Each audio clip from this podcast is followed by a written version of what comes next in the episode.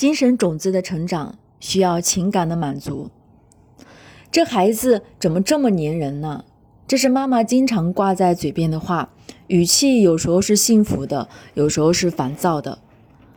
可是对于好来说，这是一种理所当然的需求。他每时每刻都渴望和妈妈在一起，就如同在妈妈肚子里一样。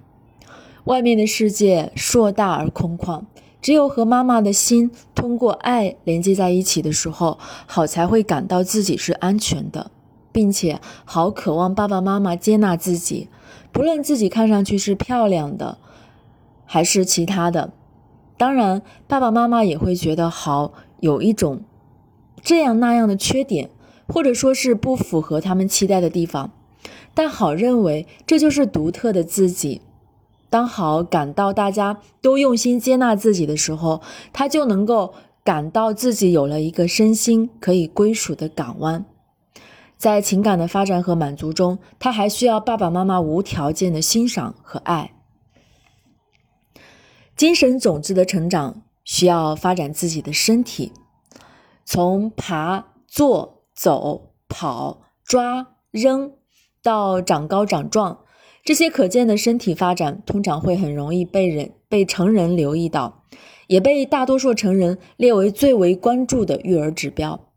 但很多内在的看不见的东西，对于身心发展的影响，却实实在在的存在着，却很少被成人意识到。比如，情绪与心理对于身心的发展就至关重要。人喜悦的时候，身体就有一种松软通畅的感觉；而受到惊吓和被冷漠的时候，身体就会变得紧绷而僵硬，气息就会被堵塞。很多时候，好的全身都被这一种感觉包围着，但成人却并不在意，也不知道好所承受的这种痛苦。精神种子的成长还需要有美好的氛围。很长一段时间内，好每天晚上都被暴露在一盏刺眼的大白灯下，那光线似乎亮得刺进了心里。好在这光线下被大人抱着走来走去，而大人很多时候是焦虑和烦躁的。这刺眼的灯光和那焦虑的氛围，让好的身心也开始烦躁。好用哭声来提醒成人：我不喜欢这样的环境。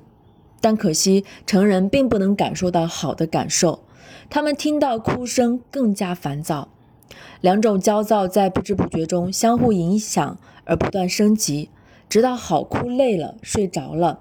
于是，成人们总说好是个爱哭难带的孩子，而对于好来说，他敏感地感知到周围环境的信息，比如光线、声音。气味、色彩、温度以及自然和空气。每到天黑的时候，好总是希望有一盏灯发出微微的黄光，照的屋子里非常温暖。光在墙面上留下明暗相间的影子，就如同又回到了孕育自己的那个气泡中。在这样的灯光下，他更容易香甜的入睡。可见，精神种子在成长中是需要养分的。这颗种子所需要的精神养分，正如身体需要物质养分一样。